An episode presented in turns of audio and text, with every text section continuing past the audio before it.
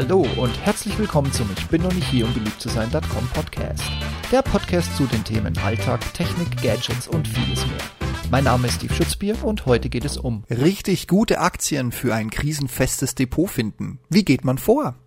Das ist wohl die Frage aller Fragen. Wie finde ich Aktien, die ich einfach ins Depot legen kann und mit meiner Investition hohe Dividende und zuverlässige Renditen realisieren kann?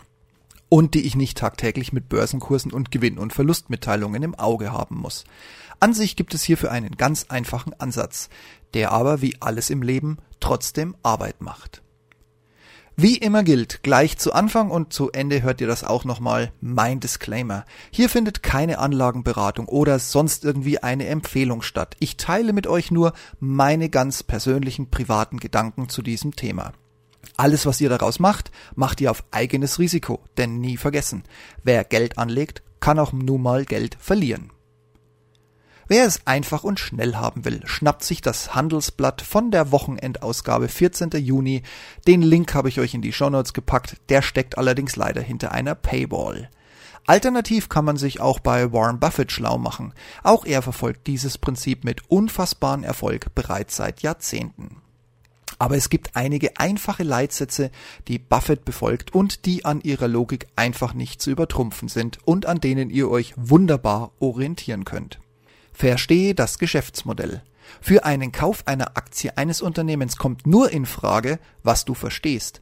Wenn du von Chemie und Pharmazie keine Ahnung hast, solltest du nicht in diesen Sektor investieren. Heiße Tipps.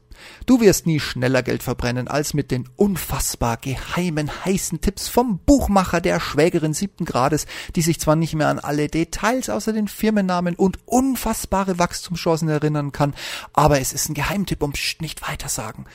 Ausnahme, du hörst, blaues Hufeisen liebt Anacott Steel. Du bist klüger als der Rest und weißt was, was keiner weiß. Sofern du nicht Jordan Belfort heißt, ey, buddy, call me, you got my number, vergiss diese Idee. Sofort. Und ja, Insiderwissen ist strafbar. Stimmt's, Gordon Gecko? Hordentrieb. Die meisten verkaufen zu früh und halten zu lang. Und in den meisten Fällen, da ist die gesamte Masse so handhabt. Setze dir klare Ober- und Untergrenzen und halte diese ein. Es gibt an der Börse keinen richtigen Moment. Allerdings gilt es, Verluste zu begrenzen und Gewinne im Rahmen deiner Vorgaben laufen zu lassen. Und wenn du zu früh aussteigst, kannst du auf einen kurzen Kursschwächemoment warten und nachkaufen. Oder, wenn du Potenzial siehst, auch zu höheren Preisen kaufen. Hin und her macht Taschen leer. Der einzige, der an dir immer verdient, ist das Institut oder die Börse oder der Broker, über den du kaufst und verkaufst. Jede Transaktion kostet Gebühren und schmälert deinen Gewinn. Nicht vergessen, diese Kosten zu berücksichtigen. Deine und alle Prognosen beruhen ausschließlich auf Vergangenheitswerten. Für ein krisensicheres Depot müssen hier positive Performance in guten und schlechten Zeiten, also während Boom und Crisis, vorhanden sein. Vergangenheit sind nicht fünf Jahre. Dein Wunschunternehmen sollte schon seit ein paar Jahrzehnten erfolgreich an der Börse sein. Keine Ausnahme ohne Regel. Amazon und Walt Disney scheinen aktuell einen Blick wert zu sein. Warum? Das solltest du wissen. Immobilien. Maximal ein Baustein unter vielen. Ja, aber, aber, aber, aber der bevorstehende Börsencrash, Verluste und Weltuntergangsstimmung, ja, er wird noch viel mehr Kapital vernichten, wenn du es einfach auf dem Konto und Sparbuch liegen lässt. Beziehungsweise in diesen Fällen hast du schon viel deines Wertes eingebüßt. Google mal Inflation und verstehe dieses Konzept. Und dann Google Mario Draghi und verstehe auch dieses ähm, äh, Experiment. Und zu den Risiken das folgende Bild. Wenn du mal verlierst, ist dein Geld nicht weg. Es hat nur jemand anderes. Wichtige Parameter. Der DAX ist kein guter Maßstab, da er als Performance-Index nicht nur die Kurswerte, sondern auch die Dividenden summiert. Ohne diese würde der DAX irgendwo bei 5000 sonst was Punkte stehen, anstatt bei den 12.000 irgendwas, die er aktuell hat. Willst du Währungsrisiken haben, musst du in den USA oder in Schwellenländern, wenn du da überhaupt eine Chance hast, kaufen. Kleiner Tipp, die Börse Berlin kann das sehr hilfreich sein. Und wie viel Budget willst du riskieren? Es sollten immer noch Minimum drei Monatsgehälter in Bar existieren, also netto in Bar existieren, für jeden erdenklichen Notfall. Und bist du dir sicher, dass nicht doch ein Index oder normaler Fonds die bessere Alternative für dich wäre? Wenn ja, warum nicht?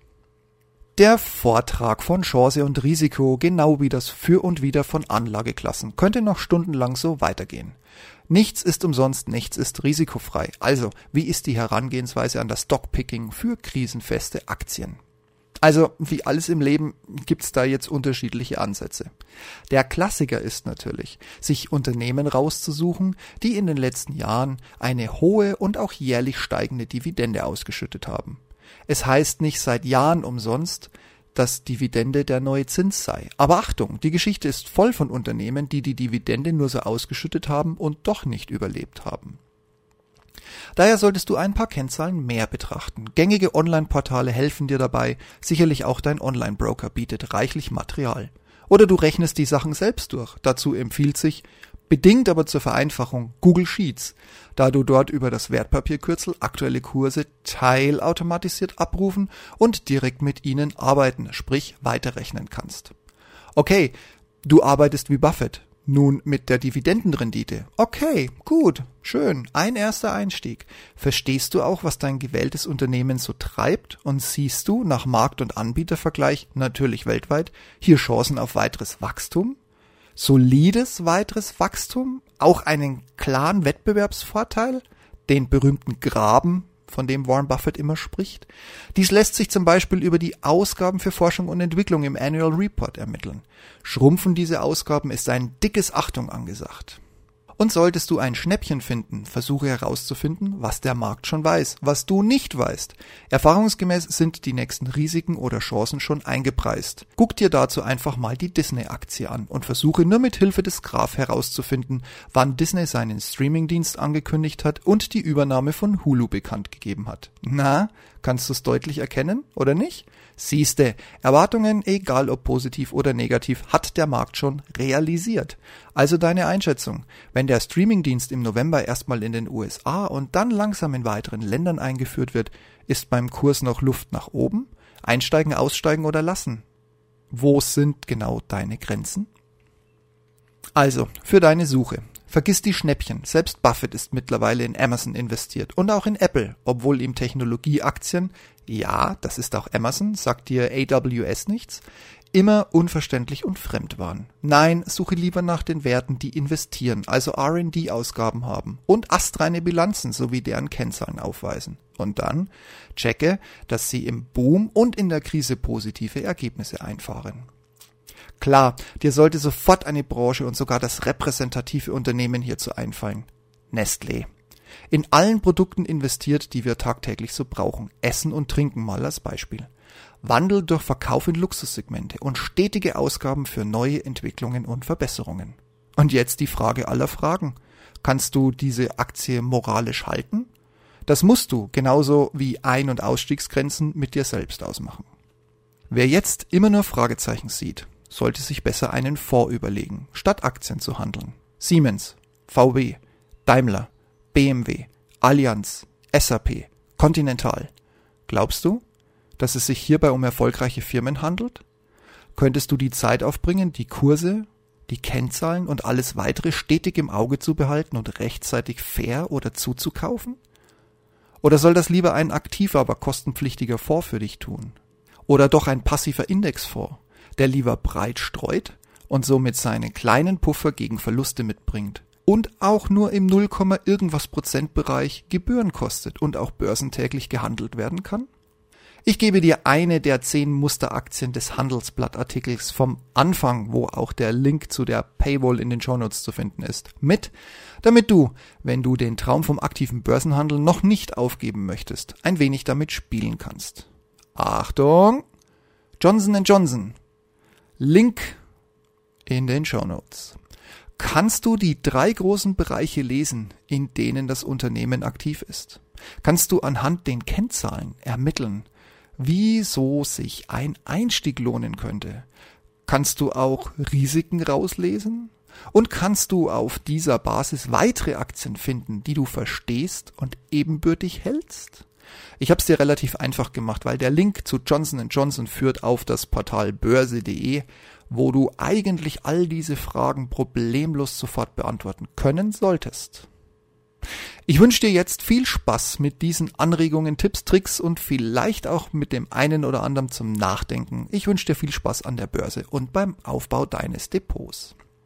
Und jetzt zum Schluss nochmal ganz wichtig, wie am Anfang auch mein Disclaimer. Hier findet und fand keine Anlagenberatung oder sonst irgendwie eine Empfehlung statt. Ich teile mit euch lediglich meine ganz privaten Gedanken zu diesem Thema. Alles, was ihr daraus macht, macht ihr logischerweise auf eigenes Risiko. Und wie immer nicht vergessen, wer Geld anlegt, kann nun mal auch Geld verlieren. Und wie steht's bei euch so um das Thema?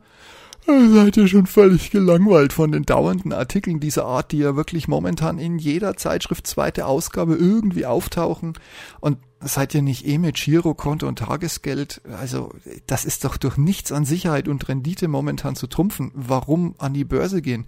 Oder hängt ihr groß in Asien und guckt sämtlichen Indexen zu, wie sie neue Höhen erklimmen und guckt ständig, wann der Wechselkurs gut ist, dass man schnell mal wieder eine Verkaufsorder raushauen kann? Oder heult ihr immer noch der Kohle nach, die die Volksaktie Telekom vernichtet hat und bis heute nicht mehr zurückgebracht hat? Ich freue mich auf eure Rückmeldungen und Kommentare, Bewertungen und Beurteilungen bei iTunes und was euch sonst noch so alles zu diesem Thema einfällt. Immer her damit, ich bin sehr gespannt. Und übrigens, nein, meinen Müll durchzuwühlen bringt euch auch keine neuen Ideen für die Börse. Dafür habe ich hier ein Papier- und Aktenschredder. Tja, leider Pech gehabt, aber ganz ehrlich, ich mag, wie du denkst. Macht's gut. Ciao, ciao.